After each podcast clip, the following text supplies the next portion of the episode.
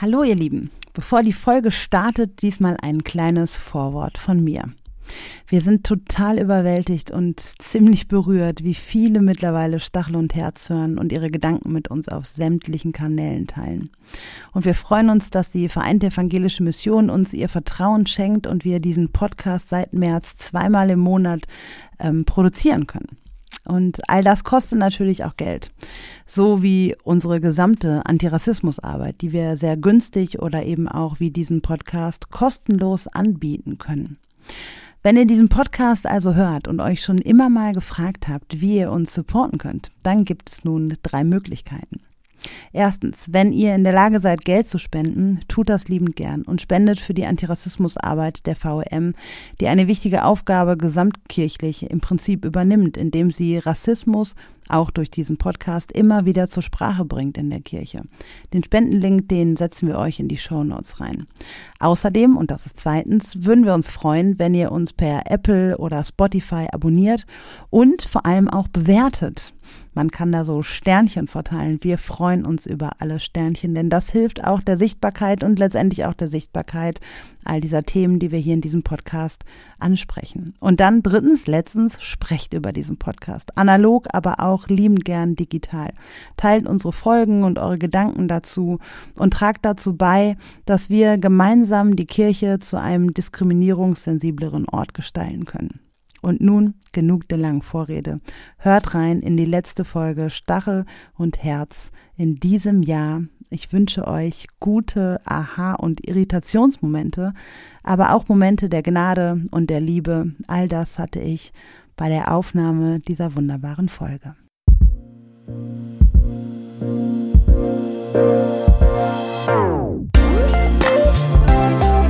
Stachel und Herz der Podcast mit Sarah Wetscherer und Thea Hummel. Wir wollen Kirche zu einem safer Space machen. Dafür legen wir den Stachel in die Wunde. Mal mit Gästinnen, mal zu zweit. Aber immer mit Herz. Herzlich willkommen. Schön, dass ihr wieder dabei seid bei Stachel und Herz. Hallo Thea. Hi Sarah. Wir befinden uns in unserer letzten Folge diesen Jahres. Es ist unsere Weihnachtsfolge. Weihnachten hat viel mit Kindern zu tun und genau deswegen haben wir uns gedacht, lasst uns mal darüber nachdenken und ähm, ja, darüber reden, wie können wir eigentlich mit Kindern über Rassismus sprechen. Und ähm, wir hatten ein ganz tolles Gespräch mit einer Expertin und sind dem etwas auf die Spur gekommen. Was hat eigentlich mein eigener Rassister, äh, Rassister, Sisters and Brothers. Wir lassen ja alles drin. ähm, und Lachen ist auch gut an Weihnachten. Schön, dass du dich auch mal verhaspelst. Normalerweise muss ich immer sagen, können wir es bitte rausnehmen? Und ihr so, nein, das ist cool. So.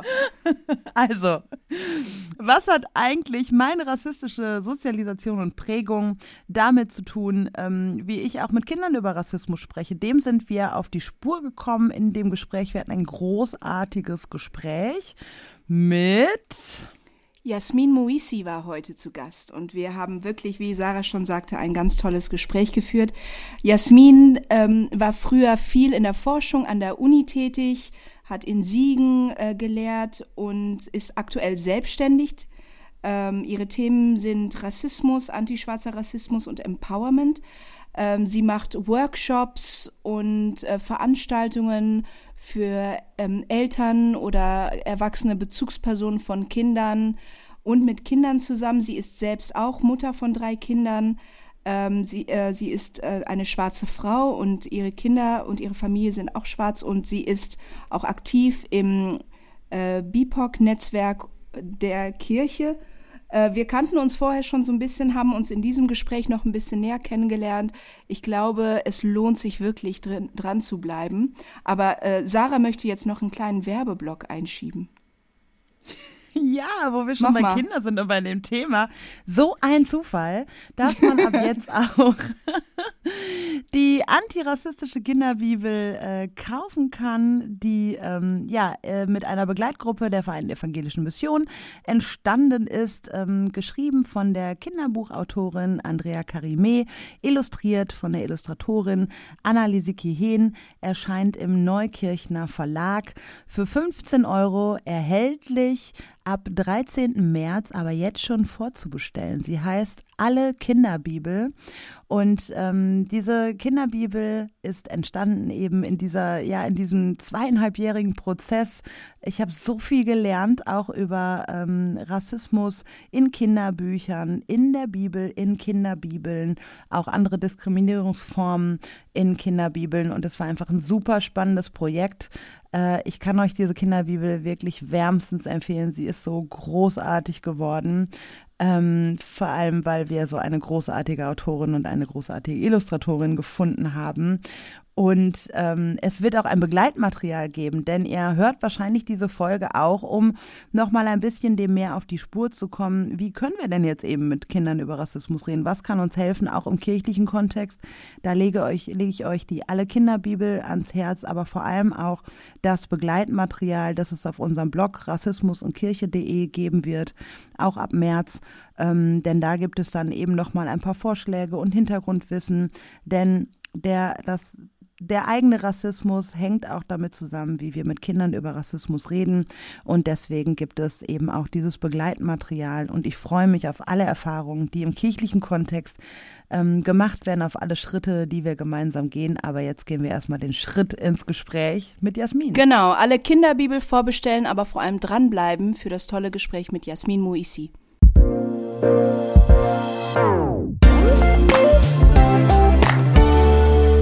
Und da bist du auch schon bei uns, Jasmin. Schön, dass du hier bist. Herzlich willkommen bei Stachel und Herz. Danke, danke. Ich freue mich total, hier mit euch zu sitzen. Die heiß ersehnte Frage jedes Mal, Inhalte sind wichtig und so, aber wir wollen auch dich ein bisschen näher kennenlernen. Was sind denn so drei Fun Facts, die wir nicht googeln können, die du trotzdem bereit bist preiszugeben?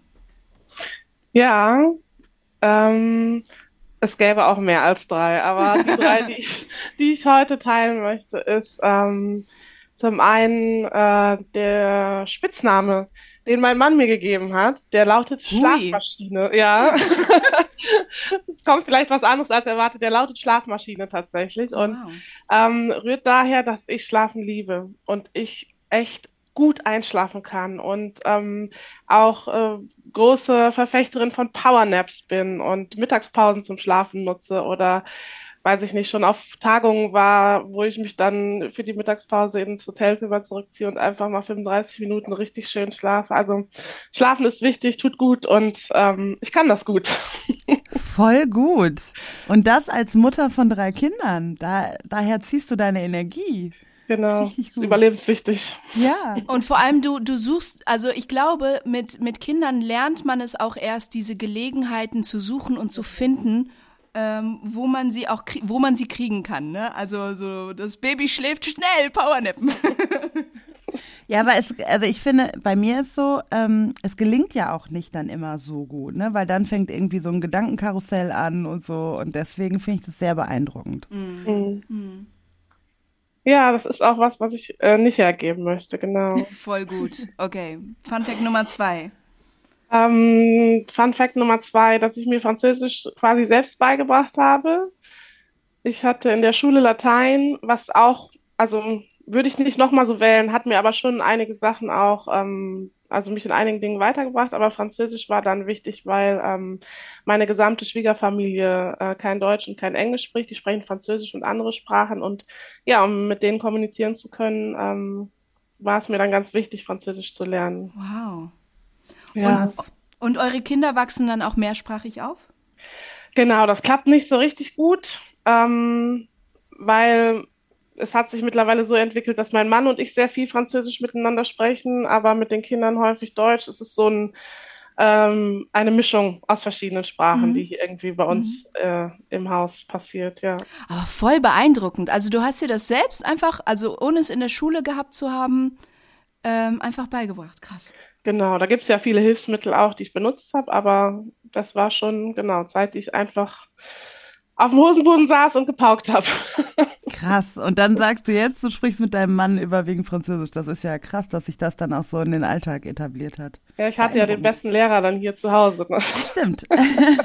ja, aber das dann auch selber so durchzuziehen, finde ich, das ist ja auch ähm, ja. ja beeindruckend. Cool. Ja. Nummer drei. Nummer drei wäre, dass ich Essen liebe und gleichzeitig, und das ist eine schlechte Kombi, Kochen hasse. Geil, geht mir auch so. ja. Das ist eine super Kombi für Lieferando und äh, Hello Fresh oder, oder halt oder halt ein Mann, der hoffentlich dann gerne kocht. Genau, der springt häufig ein äh, und kocht auch gut. Und nicht so gerne, aber er kocht sehr gut. Genau, und da profitieren wir dann häufig von. Cool. Das verbindet uns drei hier, ne? Wir hm. haben alle drei gut kochende Männer. Ja, das stimmt. Mein, mein Mann kocht aber auch gerne. Ich habe sozusagen die beste Kombi erwischt. Ja, das ist die beste. Meiner kocht gut, jetzt manchmal gerne, aber so im Alltag glaube ich auch nicht so. Aber er macht's. genau. Ja, cool. Schön. Das war ja jetzt auch schon ein ähm, bisschen Einblick in dein äh, Family Life. Da Stimmt. konnten wir jetzt schon ein bisschen raushören. Ähm, denn das ist ja auch was, worüber wir reden wollen. Also nicht über das Familienleben, aber über Kinder. Und ich sagte ja gerade schon, du hast drei davon. Ähm, und wir haben dich ja gerade auch schon ein bisschen vorgestellt. Wir haben dich ja ähm, vielleicht auch als Mutter, aber vor allem als äh, Rassismus- und Empowerment-Expertin eingeladen.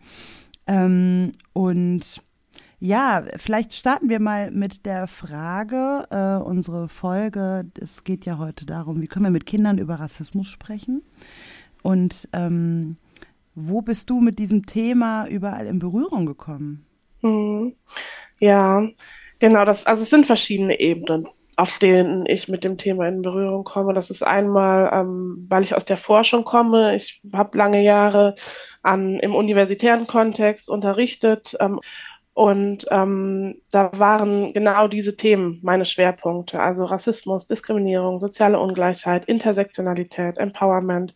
Ähm, da habe ich viele, viele Studierende zu unterrichtet und auch ähm, im Rahmen von meinem Promotionsprojekt für meine ähm, Doktorarbeit geforscht, nochmal explizit zu anti-schwarzem Rassismus und Empowerment von schwarzen Kindern in Deutschland. Also ähm, mein Fokus war darauf, ähm, zu schauen, was machen für Erfahr äh, was für Erfahrungen machen Kinder und wie gehen Eltern und Bezugspersonen eigentlich damit um? Also was tun Eltern und was können Eltern tun, um ihre Kinder gut zu begleiten, zu unterstützen, zu bestärken ähm, in einer weißen Dominanzgesellschaft? Und ähm, daraus hat sich dann auch entwickelt, dass ich, ähm, und das mache ich mit sehr viel Herz, ähm, ist wirklich meine Herzensangelegenheit, so Workshops oder Räume gestalte für Eltern und Bezugspersonen von Rassismus erfahrenen Kindern. Ähm, ja, denn ne, Kinder werden auch mit Rassismus konfrontiert und für Eltern und Bezugspersonen ist das häufig so eine große Herausforderung. Die bekommen die Erfahrung mit, direkt, indirekt. Ähm, und dann wirft das natürlich ganz viele Fragen auf. Ja, also was ist Rassismus? Wie, ähm, inwiefern erleben meine Kinder das? So ganz grundsätzlich.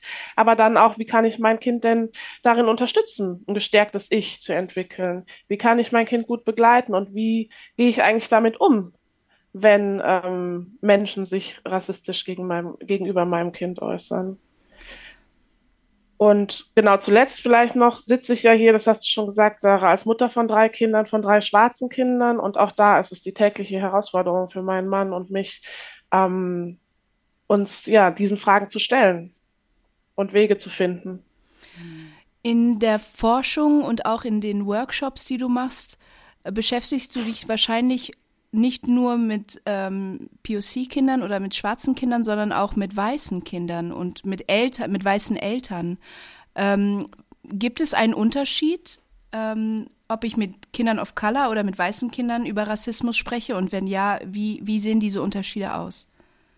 Ja, also der größte Unterschied ist, ähm, und das ist gleichzeitig ein Riesenluxus und Privileg, dass weiße Eltern und weiße Kinder oder weiße Eltern von weißen Kindern darum herumkommen, dieses Thema überhaupt ansprechen zu müssen, weil ihre Kinder keinen Rassismus erfahren können im Alltag und weil sie das Privileg haben, das einfach, naja, das Thema zu umgehen sich dem nicht zu stellen, weil es auch unbequem und anstrengend und herausfordernd ist. Ja?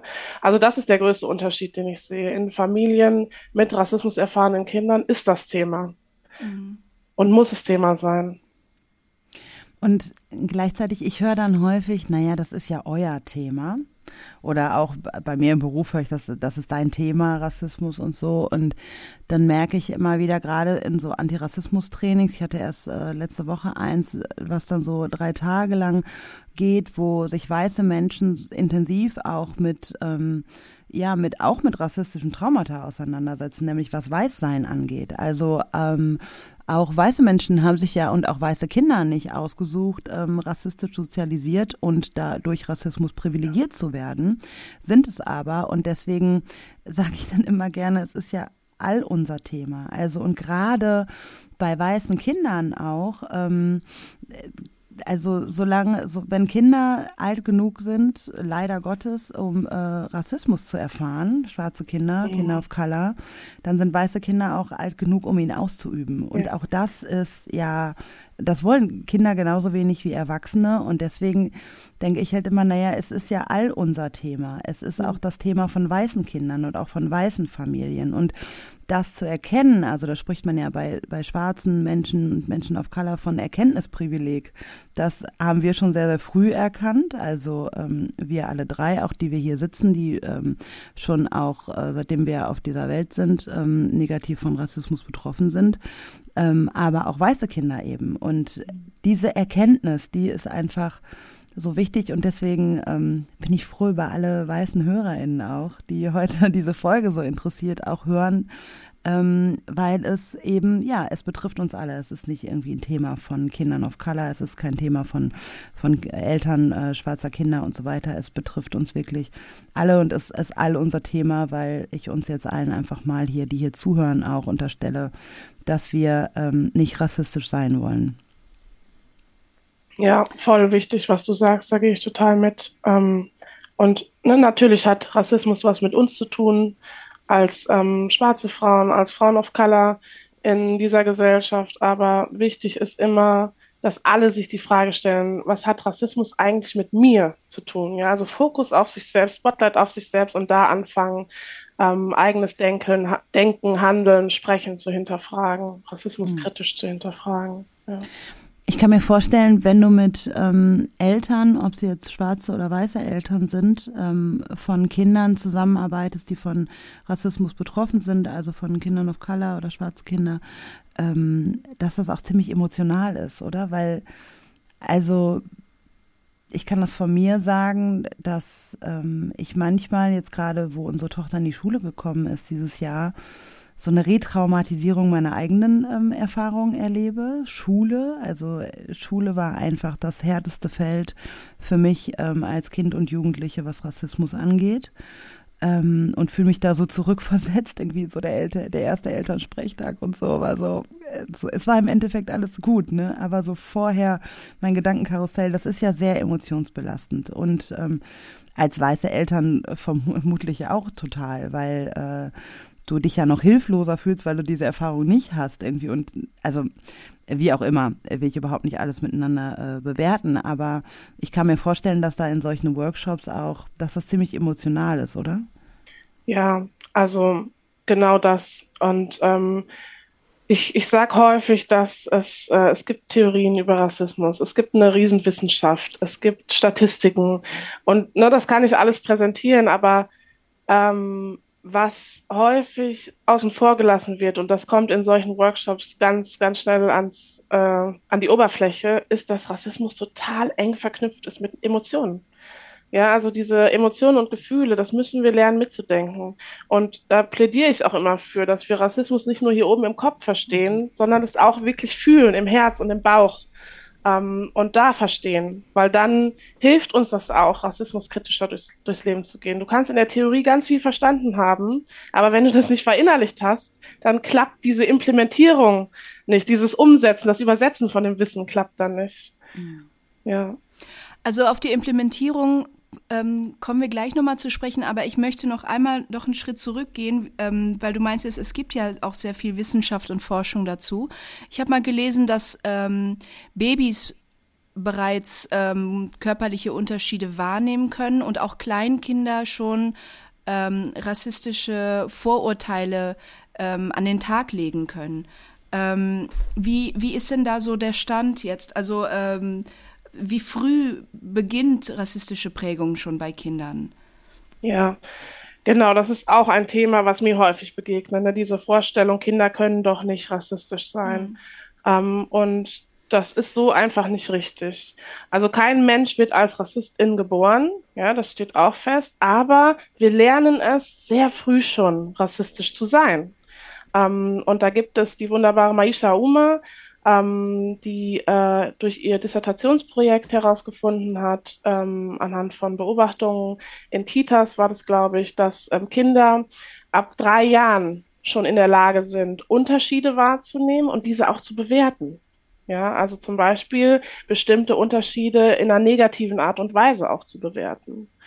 Und ähm, viele RassismusforscherInnen sagen, wer hier aufwächst, kommt gar nicht darum herum, rassistisches Wissen ähm, zu besitzen und zu verinnerlichen, weil das eben fester struktureller Bestandteil unserer Gesellschaft ist und unserer Sozialisierung ist.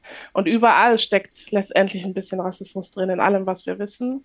Und auch in meiner eigenen Forschung ähm, bin ich da häufig drauf gestoßen, dass schon in Kindergärten ja, ähm, bestimmte Kinder ausgeschlossen wurden und aufgrund von rassistischen Motiven oder dass Kinder beleidigt wurden ähm, oder sogar körperlich angegriffen wurden. Ich glaube, diese ähm, Aussage, ja, äh, kleine Kinder können ja gar nicht rassistisch sein, führt vielleicht auch dazu, dass viele das Thema vermeiden oder ignorieren, wenn sie es können. Ne? Mhm. Also Familien of Color können das nicht oder Familien mit ähm, Mitgliedern of Color können das nicht. Aber mhm. wenn sie es können, dann ignorieren oder vermeiden sie das Thema, ähm, weil sie äh, glauben, die Kinder dadurch schützen zu können vor einer negativen Erfahrung. Mhm. Ähm, also das ist ja, also erstens gibt es ja viele Kinder, die mit Rassismus konfrontiert werden, die dadurch ähm, ja sich einfach verloren fühlen, weil sie ähm, nicht verstehen, was mit ihnen geschieht. Ähm, und, ähm, und dann glauben, dass es, ähm, dass es etwas mit ihnen zu tun hat, also dass, dass sie das mhm. Problem sind quasi, weil sie nicht verstehen, warum sie so behandelt werden, wie sie behandelt werden. Ähm, und auch für ähm, nicht betroffene Kinder kann ich mir vorstellen, dass es auch sehr belastend ist, das äh, vielleicht indirekt auch mitzubekommen, aber nicht zu verstehen, warum das so ist und dann auch nicht zu wissen, wie man handeln kann, wie man damit umgeht. Ja, genau, da sprichst du was Wichtiges an, nämlich eine ähm, Weise, durch die Rassismus wirkt, verinnerlicht.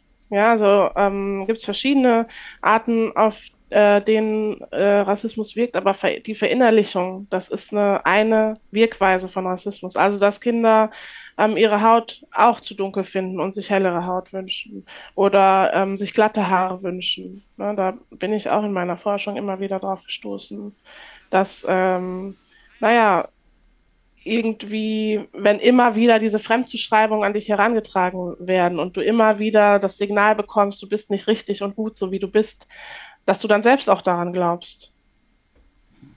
Ja. Ich kenne auch ähm, viele schwarze Menschen, Menschen of Color in weißen Dominanzgesellschaften oder ich weiß nicht, ob das nur in weißen Dominanzgesellschaften so ist, die sich schon mal als Kind auch äh, sauber waschen wollten, also in Anführungsstrichen ja. sauber, also heller waschen wollten, ne? Äh, und sich irgendwie den Arm geschrubbt haben oder so oder ähm, ja, das kommt, glaube ich, auch nicht selten vor. Und das ist schon, finde ich, das ist schon tragisch, ähm, dass kleine Kinder schon anfangen, irgendwie sich den Arm äh, zu schrubben, um, um eben weiß werden zu wollen. Ähm, also ja. ich bin in einer nicht weiß dominierten Gesellschaft groß geworden und ich kann dir sagen, Colorism ist äh, nicht nur hier ein großes Problem. Also in Indonesien war das so, dass ich als das, äh, ja, ich entsprach dem Schönheitsideal, weil ich heller war als Mixed ähm, Kind. Ne? Also ähm, die Kinder wurden auch ähm, ja aus der Sonne rausgenommen, damit sie nicht zu dunkel wurden, mit, mit Sonnenschirm. Und äh, später gibt's dann auch Kosmetikprodukte, die die Haut heller machen sollen, Cremes, äh, die aufhellen sollen und Make-up, die genutzt wird, um, um, um heller zu wirken. Also das ist kein, nicht ein Problem der weißen Dominanzgesellschaft. Naja, und Kinder lernen ja über Beobachtungen, ne? Irgendwie, also das kriegen Kinder ja mit mhm. und ähm, gleichzeitig kriegen sie mit, dass Puppen, Barbies, äh, Playmobil-Figuren, Lego-Figuren, ähm, all das ist auf Weißsein ausgerichtet. Also natürlich gibt's, und da bin ich auch, also da sehe ich schon bei meinen Kindern, dass es auch mehr heutzutage ähm, mehr Diversity gibt als ähm, noch als ich auch Kind war, aber ähm, dennoch ist es, es bleibt dominant. Also es ist, es ist total schön, Vielfalt im Kinderzimmer zu haben, aber erstmal muss man das auch wollen. Also wenn ich zum Beispiel auf den Kinderflohmarkt gehe oder bei eBay gebrauchte Spielsachen oder so kaufe, da kriege ich es nicht. Also ich muss schon auch, es ist ja auch ein wirtschaftlicher Faktor, ich muss schon Geld in die Hand nehmen. Dann muss ich bei bestimmten Verlagen äh, kaufen, weil es einfach, ähm, ja, weil die, ähm, die großen Verlage da auch, manche haben es für sich als äh, ähm, als wirtschaftlichen Faktor irgendwie auch als Marketing-Effekt mit drin. Mhm. Aber so die richtig ähm, ja, richtig äh, gute äh, Kinderbücher zum Beispiel, die auch von ähm, AutorInnen oder IllustratorInnen of Color sind, die sind wirklich sehr, sehr rar. Ähm, und genauso sieht's eben auch mit Spielzeug aus. Ähm, jetzt vor Weihnachten haben mich total viele auch wieder gefragt, ob es irgendwie Krippenfiguren of Color gibt, ne? Und das gibt's in Deutschland einfach nicht. Also es gibt kein, es gibt es gibt nur den, das weiße Jesus-Baby und so. Also, und die, und das ist ja auch was, was, ähm, was Kinder total lernen und beobachten. Das Weißsein ist einfach, Weißsein ist schön. Mhm. Und Weißsein ist, ist, ist das Normale in Anführungsstrichen. Und, ähm, und das und dennoch, Erstrebenswerte. Mhm. Und dennoch gibt es ja viel. Also, äh, aber was würdest du sagen, Jasmin, wie wichtig ist das mit der ähm, Repräsentation in Kinderbüchern, bei Spielzeug oder überall ja. Serien, Filme? Ja, also das ist nicht das Allheilmittel, aber das ist ein total wichtiges Werkzeug, um auch Kinder zu empowern einfach, dass Kinder sich empowern können. Ähm, und gestärkt werden können und sich wiedererkennen in individuellen, in diversen, vielfältigen Rollen. Und da ist es eben, da kommt das Aber, ähm, Repräsentation ist wichtig, aber eben nicht in so stereotypen Rollen, ne? weil das mhm. gibt's ja auch, Bücher dann, ne? ich will gar nicht so viel hier reproduzieren, vielleicht wisst ihr, was ich meine, wo eben genau solche rassistischen Stereotype aufrechterhalten und reproduziert werden. Ähm, und insofern wäre es wichtig, dass die Kinder dann, wenn es um Kinderbücher jetzt konkret geht, als handelnde Individuen vorkommen, in vielfältigen mhm. Rollen. Mhm. Und einfach auch die ja, Gesellschaft so abgebildet wird, wie sie ist, muss man ja auch sagen. Ne? Also ich will auch in Büchern das sehen, was ich sehe, wenn ich irgendwie hier durch die Stadt laufe. Mhm. Ähm, und ich muss immer bei so, bei, bei dem Thema an ähm, Tupac Augette denken. Ich habe nämlich von ihr diesen Spruch kennengelernt, den es wohl gibt, you cannot be what you cannot see. Ähm, und da steckt so viel drin, finde ich. Der, der zeigt nämlich genau, dass Kinder nicht nur durch so Stereotype lernen, ähm, also nicht nur rassistisch geprägt werden durch stereotype Darstellungen, sondern auch durch Auslassungen. Ja, also indem sie nicht vorkommen, indem sie nicht ähm, Teil sind. Auch das ähm, trägt dazu bei, dass Kinder mhm. was lernen. Ähm, insofern würde ich mich halt für Repräsentation generell aussprechen, nicht nur in Büchern, sondern überall. Ähm, vielleicht, ja, vielleicht an der Stelle noch eine, eine Anekdote, wie wichtig das auch ich, sich, ist, sich repräsentiert zu sehen. Ich, ähm, 2019 bin ich mit meiner Familie ähm, nach London gereist für genau ein bisschen Urlaub, bisschen Familienbesuch. Ähm, und eines meiner Kinder hat ähm, die Haare wie ich, Locks. Etwas kürzer natürlich, aber hat auch ähm, viele schöne Locks. Und ähm, die war damals vier Jahre alt und wir sind aus dem Flugzeug rausgest äh, ausgestiegen, aus dem Flughafen raus und dann ähm, stand da vor dem Flughafen ein schwarzer Polizist, der auch Loks hatte. Also ne, seine Uniform hatte die irgendwie an und war groß und ähm, hatte richtig lange Loks und dann irgendwie diese Kappe da drauf und dann, ähm, ich hatte meine Tochter an der Hand und die hat meine Hand so festgedrückt, guckt mich an und sagt, Mama, der hat ja Haare wie ich. Und sie, also ne, ihre Augen waren so wirklich am Leuchten und ähm, in dem Moment habe ich nochmal realisiert, die hat gerade zum ersten Mal verstanden, dass PolizistInnen auch Loks haben können. Also, dass das mit den Haaren auch geht. Also überhaupt, dass es auch schwarze BeamtInnen geben kann. Ähm, das sind wir in Deutschland ja auch nicht so gut aufgestellt, aber dass einfach diese Berufsgruppe auch ihre Haare haben kann. Das war ihr gar nicht bewusst, weil sie das nie gesehen hat. Ja, weil nie ein Polizist, Polizistin vor ihr stand, die ähm, Haare hatte wie sie. Und auch das ist halt Repräsentation, ne? sich in unterschiedlichen Rollen zu sehen und nicht nur in diesen Stereotypen. Rollen. Total. Ja. Das ist ja auch äh, der Grund, warum ich zu jeder Gelegenheit in der Kirche meinen Talar trage. Ne? Also, mhm. weil ich einfach ähm, vor mir keine äh, deutsche Frau of Color im Talar gesehen ja. hatte. Ja. Und wir auch viele Kinder of Color bei uns in der Gemeinde haben und mir ist es so wichtig, dass sie das sehen. Also mhm. und ich mag dieses Ding gar nicht so sehr, aber halt eben, weil ich genau das vor Augen habe, dass ich immer denke, schaut her, ihr könnt ihr könnt alles werden in der Kirche. Und bitte werdet unbedingt alles in der Kirche. Mhm. Ja. Ja. Mhm. Und es gibt ja auch, ja, sag nee, mal. Mach, mach du ruhig erst. Sarah. Nee, sag mal. Nee, okay. Es ist wichtig, was du sagen willst. okay.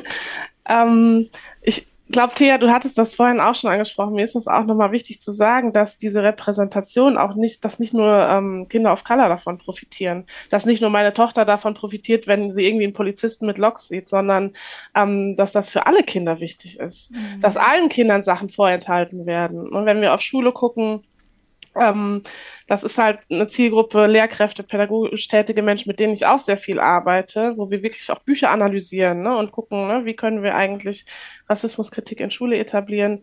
Und da immer wieder klar wird, dass das so eine sehr einseitige äh, mhm. Wissensvermittlung ist, die stattfindet. Ja, also welches Wissen wird vermittelt? Wer ist Wissensvermittlerin? Welches Wissen wird nicht vermittelt? Ähm, welches Wissen wird als wissenswert anerkannt und welches nicht? Das sind ja also Fragen, die gerade Kilomba aufgeworfen hat und ähm, wenn wir da wirklich kritisch auf Schule gucken ähm, und Lehrpläne analysieren, dann wird ganz deutlich, wie unsichtbar ähm, und wie an den Rand gedrängt Erfahrungen, Lebensrealitäten von ähm, SchülerInnen auf Color sind. Und dass das einerseits bedeutet, Schule ist kein sicherer Ort, kein gewaltfreier Ort für Rassismus erfahrene Kinder, aber auf der anderen Seite eben auch, ähm, dass diese Art Wissen zu vermitteln Nachteil für alle Kinder bedeutet. Weil, mhm. wie gesagt, nicht nur schwarze Kinder profitieren davon, wenn im Religionsunterricht ähm, nicht nur über Martin Luther gelehrt wird, sondern die auch Desmond Tutu kennenlernen.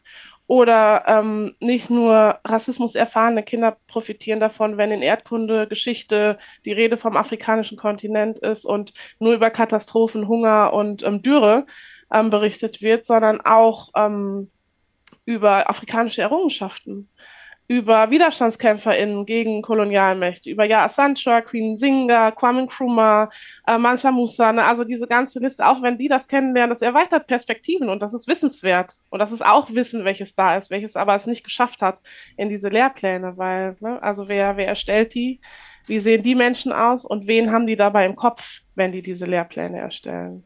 Und ich glaube, dass alle das Recht darauf haben, ähm, dieses Wissen zu bekommen und das nicht vorenthalten werden sollte.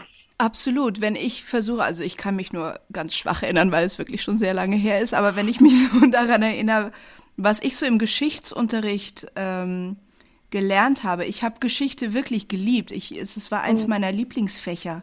Aber ähm, ähm, und ich habe mich auch damals schon sehr für Themen wie äh, Kolonialismus und so weiter interessiert, aber da war es halt auch immer nur ähm, die Darstellung von äh, POC oder Menschen im globalen Süden als, als Opfer.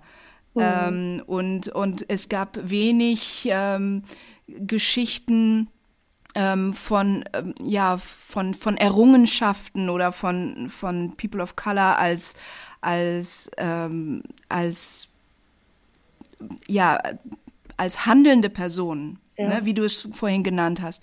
Und äh, ich glaube, so ist es ja auch.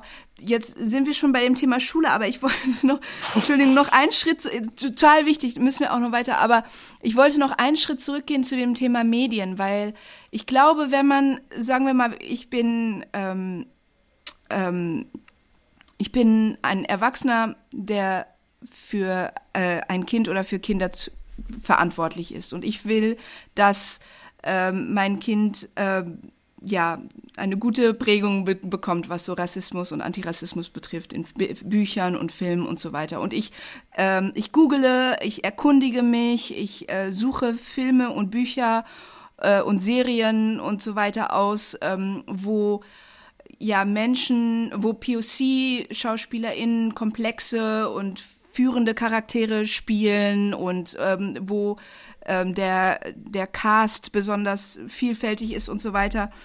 Ähm, das Ziel ist ja, dass sowas normalisiert wird, dass das halt nicht mehr ähm, oh, das ist dieser eine Film, wo das so dargestellt wird und das ist jetzt dieser eine Film, den wir alle gucken müssen, sondern das Ziel ist ja, dass das irgendwie normalisiert wird und normalisiert wird es ja auch so ein bisschen durch meine Reaktion darauf, dass ich nicht irgendwie sage so, Kind, das ist jetzt total wichtig. Schau genau hin, so sollte es sein. Also ich, worauf ich hinaus möchte, ist, ähm, wie kann ich als Erwachsene das meinen Kindern nahebringen, ohne zu sehr ähm, mit der Nase drauf zu stoßen, äh, dass das Kind irgendwie so ein bisschen verwirrt ist und denkt, oh Gott, jetzt ist das irgendwie auch noch total ernst. Ich wollte doch nur irgendwie einen Superheldenfilm gucken oder so.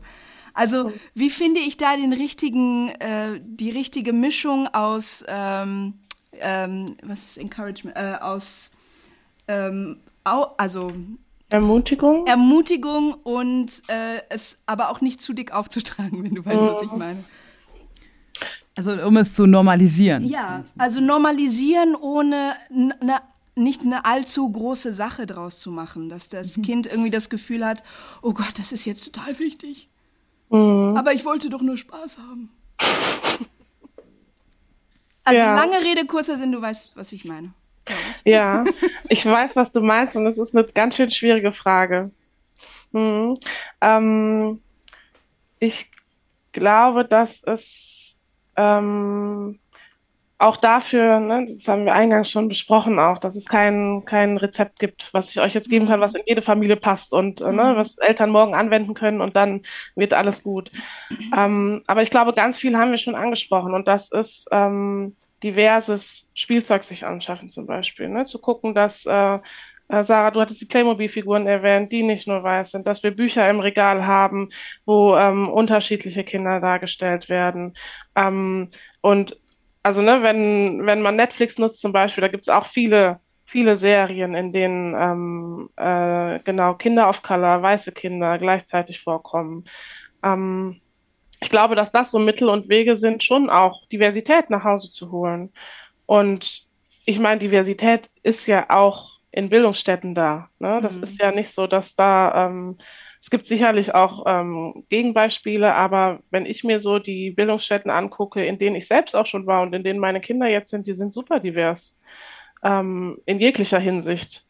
Äh, und ich glaube, dass es der Anspruch sein sollte, das auch darzustellen, was, was Realität ist. Und die Realität ist eben nicht, dass äh, die Welt nur aus weißen Menschen besteht. Das ist auch eine Sache, die zum Beispiel mein Mann ähm, nie müde wird, unseren Kindern zu erzählen, weil äh, natürlich ist ähm, die Mehrheitsgesellschaft in Deutschland weiß und auch deutsch. Ähm, aber so sieht nicht die ganze Welt aus. Und gerade mein Mann ist in einem Land aufgewachsen, wo eine absolute Minderheit äh, weiße Menschen waren. Und ähm, das ist ihm ganz wichtig, auch den Kindern das zu vermitteln, ne? dass, mhm. dass die Welt divers ist und dass es, wenn wir alles zusammenrechnen, wesentlich mehr People of Color als weiße Menschen auf dieser Welt sogar gibt. Ähm, auch das ist was, was bestärkend ist. Mhm. Ja, aber jetzt, ich weiß gar nicht, ob ich deine Frage so richtig Nein, hast du.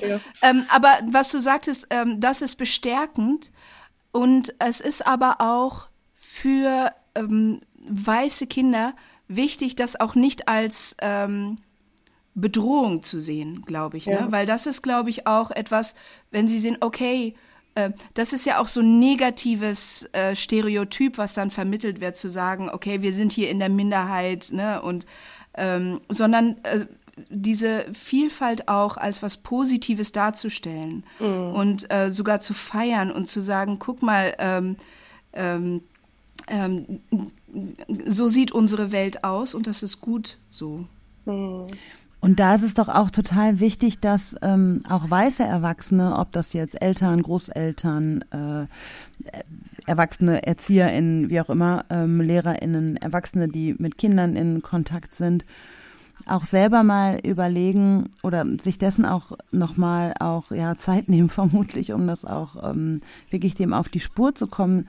Was hat Rassismus eigentlich mit uns Erwachsenen auch gemacht?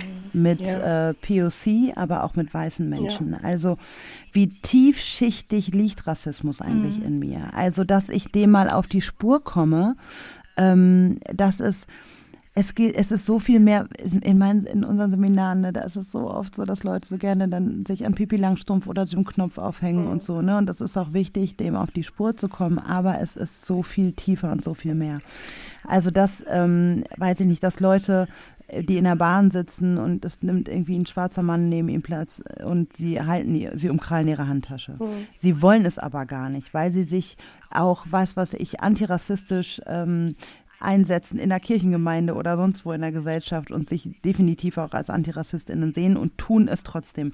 Und das sind so kleine Momente. Oder als sie zum Beispiel das, äh, das hat natürlich keiner von uns gesehen, das WM-Endspiel, äh, äh, aber dass man den Fernseher einschaltet ähm, und plötzlich die französische Mannschaft sieht und denkt, huch, die sind ja alle schwarz mhm. oder so, ne? Also, ähm, oder dass man, keine Ahnung, erstaunt ist über irgendetwas oder dass man, weiß nicht, wenn ein schwarzer Arzt oder Ärztin reinkommt, erstmal zusammenzuckt oder so oder wie auch immer. Das sind körperliche Reaktionen in uns, die, wenn wir ganz ehrlich zu uns selber sind, glaube ich, ziemlich viele Menschen haben. Ähm, und die kommen ja irgendwo her. Und das und das, diesen Zusammenhang auch aus all dem zu sehen. Und das ist nicht nur Pippi Langstrumpf, das ist nicht nur Jim Knopf, es ist auch die Werbung, es sind Serien, es ist Repräsentation, wer waren meine ErzieherInnen, wer waren meine LehrerInnen, wer waren und so weiter. All das hat rassistisches Traumata in uns angelegt, was in den tiefen Schichten meines Seins verankert ist und als Kind seine Basis und Grundlage hat. Und ich glaube, wenn das doch mehr erwachsene Menschen auch verstehen und ehrlich zu sich selbst sind und nicht sich gleich beschämt fühlen mhm. oder angegriffen fühlen oder irgendetwas, weil das haben wir uns alle nicht ausgesucht. Ich glaube manchmal, wenn ich so eine Haltung an den Tag lege und da auch offen gegenüber den Kindern heute bin und da das auch erkenne und fernhalten kann ich sowieso nicht. Also sie leben auch in dieser Welt. Also auch wenn bei uns zu Hause kein Pipi Langstrumpf geguckt wird, meine Tochter findet es umso faszinierender, schon im Kindergarten und in der Schule voll auf Pipi Lotta abzufahren, weil sie weiß, Mama findet es äh, nicht gut aus den und den Gründen, aber es hat natürlich dann erst recht so seinen Reiz. Ne? Und das ist auch okay. Also ich fange jetzt nicht mit den ähm, Eltern der Freundinnen oder ErzieherInnen meiner Kinder direkt äh, die Pipi Lotta-Diskussion an, weil auch das bringt nichts, aber denen das Bewusstsein mitzugeben, das ist doch einfach ja, das ist so sowas, was mir noch mal gerade in so längeren Antirassismus-Trainings noch mal deutlich wird, dass ich denke, und dieses Trauma etwas weniger zu verringern, auch bei weißen Kindern, ist so wichtig mit dieser Haltung. Ja, ich glaube halt Eltern oder die die erwachsene Bezugsperson sind halt für Kinder die der Einstieg in die Welt, ne? Und was sie sehen, was was wir tun, ist das ist genauso wichtig wie das, was sie von uns hören, glaube ich oh. mal, weil die Sprache äh, ist ja genauso wie Sprache ist auch, das wird, werden auch Vorurteile erlernt. Mhm. Und ähm, wenn wir unseren Kindern helfen wollen, rassistische Vorurteile zu erkennen und, und auch ihnen entgegenzutreten, ist es, glaube ich, zuerst wichtig, uns über unsere eigenen nachzudenken und sie sich, sie sich uns da bewusst zu machen. Aber ich glaube, und da würde mich deine Meinung sehr interessieren, Jasmin, vielleicht auch über diese Unsicherheiten oder diese Vorurteile, die man selber in sich trägt, auch offen mit Kindern zu reden, wie ähm, dass die Kinder vielleicht auch merken, ähm, ich bin nicht allein hier mit meinen Unsicherheiten. Hm. Oder ja. muss man irgendwie erstmal mit sich selbst ganz fertig sein und dann, um dann sozusagen möglichst, äh, ja, natürlich nicht perfekt, aber möglichst perfekt dann ähm, mein Kind ähm, damit zu konfrontieren oder mit meinem, meinem Kind zu helfen, damit klarzukommen. Mhm. Ja, also genau, da habe ich jetzt Verschiedenes im Kopf zu. Einmal ähm, dieses Fertigsein geht ja nicht. Ne? Das gerade eine rassismuskritische Auseinandersetzung ist ein lebenslanger Prozess, der nie abgeschlossen ist, ähm, der immer wieder erfordert, dass Menschen reflektieren, nachdenken, dazulernen, nochmal fair lernen. Ähm, also das ist nichts, wo wir irgendwann auf einem bestimmten Plateau sind und ähm, fertig sind, dass alles hinter uns liegt. Ähm, das ist ja auch genau die Anstrengung dabei. Ne? Viele Leute sitzen in so einem Workshop und denken danach, ne, können Sie da einen Check dran machen. Dem ist aber nicht so. Das ist höchstens der Anfang, wenn überhaupt. Ähm, und dann gehe ich voll mit bei, bei euch beiden, wenn ihr sagt, ähm, die Menschen müssen bei sich selbst anfangen erstmal. Also ich habe das ganz oft, wenn ich ähm, mit Menschen zusammenarbeite, die wiederum mit Kindern arbeiten, dass die sich darüber beschweren, wie sich Kinder diskriminieren untereinander auf dem Schulhof oder wo auch immer. Und das verstehe ich auch ein Stück weit, ne, weil es nicht in Ordnung ist. Aber als Erwachsene können wir von Kindern nicht erwarten, dass die irgendwas drauf haben, was wir selbst nicht drauf haben. Ja, also deswegen würde ich da immer die Rolle rückwärts machen und sagen, erstmal an die eigene Nase packen, erstmal mit sich selbst auseinandersetzen, sich selbst weiterbilden, Workshops besuchen, Bücher lesen, Podcasts hören. Ähm, und ähm, dann ähm, würde ich sagen, dass es schon auch wichtig ist, wenn menschenverachtende Dinge passieren, dass Position bezogen wird. Also, ne, dass da ist Neutralität einfach fehl am Platz, da wo rassistische Dinge passieren und auch andere, ähm, andere ähm, Diskriminierungen passieren, wo Queerfeindlichkeit passiert, Antisemitismus passiert, Ableismus passiert. Da muss Position bezogen werden und zwar ähm, einmal müssen das Autoritätspersonen können das machen, aber vor allem auch Menschen, die eben nicht zur Betroffenheitsgruppe gehören. Ja. Mhm. Ähm, die sind da in der Verantwortung. Und ich gehe voll mit dir, Thea, wenn du sagst, dass im Endeffekt, oder das habe ich zumindest gehört, dass du das sagst, dass wir als Erwachsene auch einfach Vorbild sein können. Ne, nicht nur sprechen, sondern Aktion, Handlung zeigen, dann lernen die Kids das von uns. Die lernen ja auch, die lernen ja auch die schlechten Sachen von uns. Und sprechen, sprechen reicht insoweit nicht, als dass ich, weiß ich nicht, ich kann meinen Kindern die, den ganzen Tag erzählen, wie wichtig feministische Perspektiven sind. Aber wenn ich ähm, die einzige bin bei uns, die die Care-Arbeit leistet und die Spülmaschine aus- und einräumt und hier durchwischt und Kinder hin und hinfährt und abholt, dann sehen meine Kinder ja was ganz anderes, als dass ich denen erzähle und lernen das unter Umständen eben auch. Ja, also es ist nicht nur das, was ich sage, sondern vor allem auch das, was ich tue. Wichtig. Mhm. Und sag mal, was tue ich denn zum Beispiel, wenn ich merke, dass ähm, ein Kind of Color sagt, dass es gerne weiß wäre. Mhm. Ja, wurde mir auch schon oft gestellt, die Frage. Insofern kann ich hier schon mal sagen, dass, dass das viele Eltern kennen, die Kinder auf Color haben, dass das häufig passiert, meiner Erfahrung nach. Deswegen würde ich immer dazu raten, don't panic. Ja, also die, die Erfahrung machen viele. Und ich glaube auch, dass es in Anführungszeichen normal ist, dass das passiert, weil Kinder natürlich dazugehören wollen und irgendwie nicht immer auffallen wollen und vor allem nicht in einer negativen Art und Weise auffallen wollen. Ähm, und das passiert aber eben häufig, ne, dass, dass, äh, dass sie geandert werden, dass sie fremd gemacht werden, obwohl sie faktisch nicht fremd sind. Und insofern würde ich immer nur raten, ähm, das habe ich eben auch schon angesprochen, nie müde zu werden, das Kind zu stärken in, in seinem Selbst, dass es richtig ist und gut ist, so wie es ist. Und ähm, ja, genau, das, da werde ich selbst auch nie müde, meinen Kindern das zu sagen. Und also wer soll denen das sagen, wenn nicht wir als Eltern und Bezugspersonen, ne, mit ganz viel Liebe. Ich glaube auch, ähm, dass wir den Kindern mehr zumuten können. Ich glaube, Kinder verstehen, also selbst kleine Kinder verstehen das Konzept Fairness zum Beispiel. Mhm. Und, ähm, und kleine Kinder können auch Ungerechtigkeit erkennen und benennen. Und wenn wir, ähm, ich glaube, wir sollten wenig weniger Angst haben davor, solche, solche Themen auch mit unseren Kindern, in kindgerechter Sprache natürlich mhm. und so, ähm, auch mit unseren Kindern zu, zu diskutieren und, und das anzusprechen und vor allem auch zuzuhören. Mhm.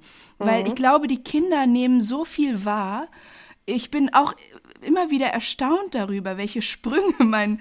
Ich sage dann immer, der macht solche Sprünge irgendwie, sage ich dann bei ja. meinem siebenjährigen Sohn. Und ich, denke mir, unglaublich, was der schon alles wahrnimmt, was er schon auch alles vokali also bene mhm. benennen kann. Und, ähm, und ähm, ich glaube, wir können da auch. Ähm, ähm, ja, den Kindern zumuten, dass sie sich auch mit, mit komplexeren Konzepten und Themen auseinandersetzen können. Jeder mhm. natürlich auf, ja, es ist natürlich ein Unterschied, ob ich mit einem fünfjährigen Kind oder einem elfjährigen Kind oder mit einem Kind in einem Teenageralter ähm, solche Themen diskutiere.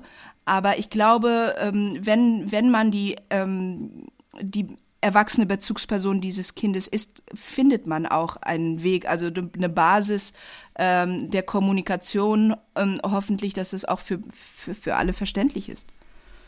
Ja. Ich habe mich, hab mich in letzter Zeit äh, ein bisschen intensiver mit Adultismus auseinandergesetzt und das ist ja auch, das, also habe erst wirklich so auch nochmal mir vor Augen geführt, Adultismus hängt dann ja auch mit Rassismus zusammen. Mhm. Also wenn ich Kindern zu wenig zumute und zu wenig zutraue, ja. äh, dann ist das auch ziemlich fatal, weil, wie Thea eben sagt, Kindern können wir eigentlich so viel mehr zutrauen, als wir das häufig tun. Ja. Da gehe ich auch voll mit und das ist nochmal so ein wichtiger Punkt, diese sprachliche Ermächtigung. Ne? Also Kindern auch Worte geben für das, für diese negativen Erfahrungen, die sie machen. Rassismus zu benennen.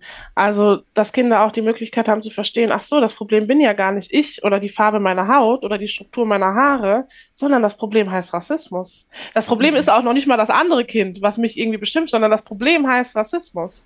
Ähm, und die Möglichkeiten haben wir nur, wenn wir den Kindern auch die Worte dafür geben. Und ähm, meine Perspektive auf gerade auf Kinder of Color ist auch immer, dass das ähm, Superheldinnen sind, dass wie die durch diese Welt navigieren und also die Welt, die denen so oft zu verstehen gibt, dass sie hier nicht hingehören, nicht dazu gehören, nicht richtig sind, dass sie falsch sind, nicht wichtig sind. Ähm, und dass diese Kinder gleichzeitig so stark sind, weil sie es auch sein müssen, aber auch so widerständig dabei. Ja, und ähm, deswegen ist mein Blick wirklich auf Kids, dass die, auf Kids of Color, dass das kleine SuperheldInnen sind, die ähm, das grandios machen. Ich würde gerne noch einmal kurz ähm, äh, nochmal einen kleinen Schwenk machen, wie reagiere ich, wenn. Ähm, wie reagiere ich denn, wenn ich mitkriege, dass auf dem Spielplatz, in der Kita, zu Hause oder was auch immer, dass ein weißes Kind Rassismus äußert. Entweder direkt zu einem Kind of Color oder auch, weiß ich nicht, beim, beim abends gute Nachtgeschichte vorlesen oder so und mein weißes Kind äußert irgendwas. Wie, wie reagiere ich darauf? Ja, ich, also ich glaube, dass es auch ähnlich funktionieren kann, dass auch das hier benannt werden kann, dass, weiß ich nicht, wenn im Kindergarten das passiert, dass da ähm, ErzieherInnen in der Pflicht sind, ähm, auch nicht einen riesen Fass aufzumachen, aber einfach ne, ganz klar sich zu positionieren und zu sagen, dass wir, was auch immer passiert ist, ähm, niemanden ausschließen aufgrund von Hautfarbe. Ähm, dass das nicht in Ordnung ist. Und naja, je nachdem ist es, kann es dann auch wichtig sein, Eltern mit ins Boot zu holen mhm. und so. Aber ähm, ich glaube, dieses Position beziehen, da sollten wir nicht drum rumkommen. Jetzt redest du von Hautfarbe. Es gibt ja auch die Hautfarbenstifte. Mhm. Ähm, es ist ja nicht nur Hautfarbe. Da reden wir dann so mit Erwachsenen drüber. Aber ich merke schon, ja. dass Kinder das häufig an Hautfarbe festmachen. Ist das sinnvoll? Die Hautfarbenstifte meinst du? Ja, zum Beispiel die Hautfarbenstifte, die regen ja eigentlich auch dazu an, jetzt ja. auf das auf Hautfarbe äh, festzumachen. Aber es geht ja eigentlich, also ich merke bei, äh, bei meinen Kindern, die können ja schon sehr früh, die wissen, ähm, die wissen, wer weiß ist und die wissen, wer nicht mhm. weiß ist.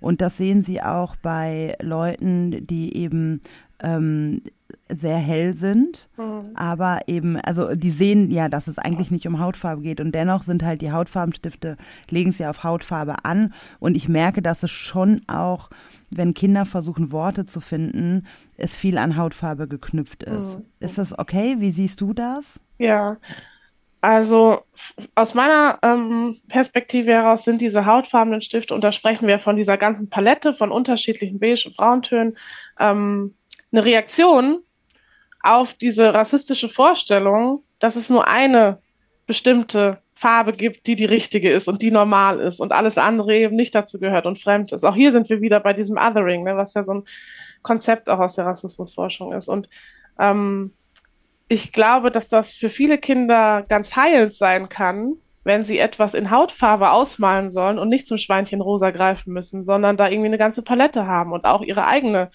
ähm, Schattierung malen können. Und ähm, bei uns zu Hause ist es auch so, dass meine Kinder ganz selbstverständlich jetzt in der Vorweihnachtszeit, in der Adventszeit Engel, Nikoläuse, äh, Wichtel, die werden ganz selbstverständlich in Brauntönen ausgemalt. Und das ist auch für mich wieder eine empowernde Erfahrung, das zu sehen, weil ich als Kind diese, diese Option nicht hatte, weil Hautfarbe war dieser Schweinchenrosa Stift und nichts anderes. Insofern finde ich diese Reaktion darauf, auch hier wieder Vielfalt sichtbar zu machen, ähm, gut, weil ähm, es gibt immer Kinder, die fremd gemacht werden, wenn äh, ein hautfarbener Stift eine ganz bestimmte Farbe hat.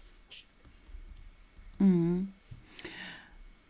Danke. Jetzt haben wir so viel auch äh, ähm, erzählt und so viele Beispiele und so. Äh, die Leute, die hören ja auch zu, weil sie jetzt so, also es kenne ich auch aus Seminaren, Leute wollen ja immer jetzt so eine To-Do-Liste haben oder was kann ich jetzt, was kann ich machen? Es ist klar, dass es sie nicht gibt. Ähm, ich, ich, hoffe, bis zu dieser Minute haben es auch alle jetzt gehört und verstanden, dass es Check etwas allumfassender ist als eine Checkliste. Aber es gibt ja dennoch auch, du hast gerade auch schon mal äh, davon äh, gesprochen, Podcasts und wie auch immer. Ähm, es gibt ja auch Bücher oder Leitfäden für Erwachsene, ähm, um mit Kindern über Rassismus zu reden. Ähm, was, hast du da irgendwas, was du empfehlen kannst und was wir vielleicht dann auch nochmal in die Shownotes äh, verlinken? Ja, also ähm, empfehlen kann ich auf jeden Fall Kechi Madubuko, die hat, ähm, ist Soziologin, ähm, Autorin, Dozentin und hat gleich mehrere Bücher rund um das Thema geschrieben. Ähm, dann gibt es ein Buch, was noch relativ neu ist, ähm, von Ola Olu und Tebocho. Gib mir mal die Hautfarbe, kann ich auch sehr empfehlen. Und zwar also für alle Eltern auch tatsächlich. Ähm, es gibt äh, Manuela Ritz, ist schon ähm, seit vielen, vielen Jahren ähm, in der Antirassismus- und Empowerment-Arbeit tätig, die Workshops anbietet, auch für Eltern und Bezugspersonen von Rassismus erfahrenen Kindern. Ähm, übrigens auch da sehr stark nochmal ähm, die Intersektion Rassismus und Adultismus, weil du es gerade angesprochen hast, ähm, mitdenkt. Ähm, Tupac Ogette bietet auch Workshops an. Da ist, glaube ich, der Fokus eher auf weiße Eltern und Bezugspersonen von Rassismus erfahrenen Kindern. Ähm, genau. Also ich glaube, ähm, das ist ein Thema, was, äh, was noch ganz viel Raum und Luft hat, äh, dass daran gearbeitet wird. Aber es gibt Leute, die da sehr engagierte Arbeit leisten. Und du, genau. du bietest ja auch äh, Seminare und Workshops an und bist auch, äh, du bist ja auch, wenn ich das so sagen darf, du bist ja auch in unserem BPOC-Netzwerk und Kirche, also hast auch einen kirchlichen Bezug ähm, und äh, bist auch in Kirche und so und von daher da auch nochmal ein Shoutout an Jasmin, die hervorragende Seminare anbietet. Danke. Genau, und wenn wir dann schon bei dir sind, ähm, ich hätte noch eine Frage. Du hast vorhin an dem kleinen Beispiel der, der Hautfarbenstifte gesagt, dass deine Kinder heutzutage mehr Möglichkeiten haben, als du als Kind mhm. hattest. Wenn du jetzt die Möglichkeit hättest, mit der fünfjährigen Jasmin zu sprechen, ähm, mit all ihren Fragen und, äh, und, und ihren Erfahrungen. Ähm, was würdest du ihr sagen? Hm. Ja, wisst ihr was? Ich, ich glaube, also vielleicht fange ich anders an. Ich habe als Kind wirklich schlimme ähm, Rassismuserfahrungen gemacht, vor allem nochmal in Bezug auf antischwarzen Rassismus. Das war mein täglicher Begleiter. Ähm, und auch ganz offen ne, habe ich das, das erfahren und immer wieder. Und Heute glaube ich, wenn ich über die Frage nachdenke, ich, ich würde mir wahrscheinlich gar nichts raten rückblickend, weil ich glaube, ich habe das ganz großartig gemacht als Fünfjährige, immer wieder ähm, damit konfrontiert zu werden und trotzdem weiterzumachen und weiterzugehen und meinen Weg zu gehen. Deswegen glaube ich, ja, ich glaube, ich habe das ganz gut gemacht. Wie schön. Es wäre ein, es wäre schon ein wunderbares äh, Schlusswort. Aber ähm, es ist ja Weihnachten und ähm, ja, Kinder sind viel in Kirche auch ähm, involviert, ob das beim Krippenspiel ist oder bei den SternsingerInnen und äh, es sind viele Kinder dabei. Und ich selber kann sagen, ich habe letztes Jahr oder dieses Jahr Anfang des Jahres so sehr an den SternsingerInnen ähm, kritisiert auch, dass ich dieses Jahr äh, selber mit dabei bin, hier mit meiner Tochter und meinem Sohn, weil äh, ich festgestellt habe, bei uns in der Kirchengemeinde, die machen auch Werbung an der Grundschule unserer Tochter und ähm, und dann habe ich gedacht, okay, komm, ähm, ich gehe da mal mit. Und ähm, bin jetzt auch, ich bin die Mutti, die jetzt mit rumläuft. Ich weiß auch noch nicht, wie ich mich dabei fühlen werde. Das kann ich dann im Januar erzählen. Aber ähm, ich gehe da auch mit, weil ähm, jetzt nicht, ja, es klingt so ein bisschen kontrolli, vielleicht ist es das auch. Aber äh, ich gehe da auch mit, weil ich kann auch sagen, so wie du, mh, mm, ich habe auch Rassismus als äh, Kind erlebt, klar, aber auch in der Kirche. Und mir ist es in all meiner Arbeit auch ein wichtiges Anliegen, Kirche zu einem sicheren Ort zu machen. Und das unterstelle ich auch allen Menschen, die jetzt zuhören, dass sie das auch wollen. Das glaube ich, weil ansonsten hättet ihr uns jetzt nicht so lange zugehört und habt auch Interesse an dem Thema. Und das ist ganz, ganz toll, dass äh, ihr zuhört äh, und dass ihr lernen wollt. Hättest du vielleicht noch abschließend einen Tipp, wie können wir Kirche für Kinder zu einem sicheren Ort gestalten? Ähm, ja, wie können wir, wie können wir Kinder schützen? Ähm, mhm. In erster Linie natürlich Kinder, die negativ von Rassismus betroffen sind, aber auch weiße Kinder. Wie können wir, was könntest, was würdest du da Erwachsenen gerade im kirchlichen Kontext raten? Mhm. Also macht euch auf den Weg wirklich ähm, fangt an, euch auf den Weg zu machen, wenn ihr nicht schon seid, oder geht weiter auf dem Weg, auch wenn es unbequem ist und anstrengend. Aber ich glaube, dass die Welt nur friedlicher und sicherer werden kann, wenn wir diese Mechanismen verstehen, ne, die seit Jahrhunderten wirken und die wir alle tief verinnerlicht haben. Und das müssen wir knacken, da müssen wir rankommen, das aufbrechen. Und dann, ich glaube, erst dann kann es sicherer werden. Ähm, wenn wir klar haben, wo rassistische, rassistisches Wissen in uns selbst ist und ähm, wir das anzapfen können. Und da geht es auch gar nicht darum, mit dem Zeigefinger durch die Gegend zu laufen, mit dem erhobenen oder ne, irgendwie ähm, Leute zu beschuldigen, sondern einfach, dass wir, dass wir verstehen, dass wir uns da auf den Weg machen müssen und dazulernen und ganz viel fair lernen. Und dann, dann wird die Welt friedlicher und wir rücken näher zusammen. Ob ne, in Kirche, aber auch generell. Ja, danke. Wolltest du noch was sagen? Du hast gerade noch kurz. Nee. Nee, okay. Jasmin, vielen lieben Dank. In diesem Sinne wünsche ich uns allen ein friedvolles Weihnachtsfest oder auch friedliche Tage ähm, mit äh, Family and Friends und ähm, wir danken dir, Jasmin, dass du mit deiner Expertise und deinen Erfahrungen äh, dir die Zeit hier genommen hast, um das mit uns und mit unseren HörerInnen zu teilen. Wir danken euch, liebe HörerInnen, für ein fantastisches Jahr mit Stachel und Herz.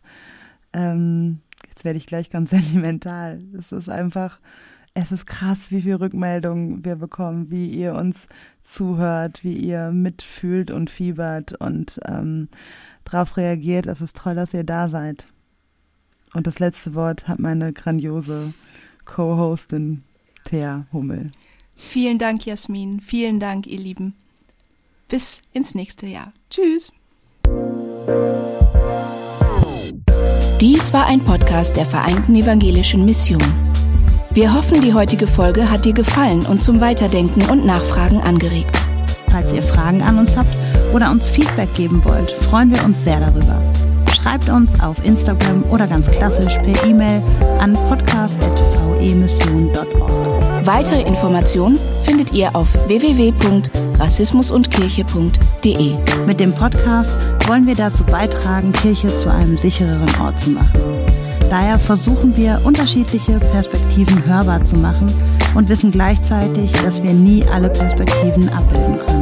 Wenn ihr das für eine gute Idee haltet und uns darin unterstützen wollt, schreibt über uns auf euren Social-Media-Kanälen oder lasst uns eine Bewertung bei Spotify oder iTunes da. Danke für eure Unterstützung, fürs Reinhören und vor allem für all die Menschen, die den Podcast inhaltlich und persönlich mit Beiträgen bereichern. Bis dahin mit den besten Grüßen von der VEM aus Wuppertal.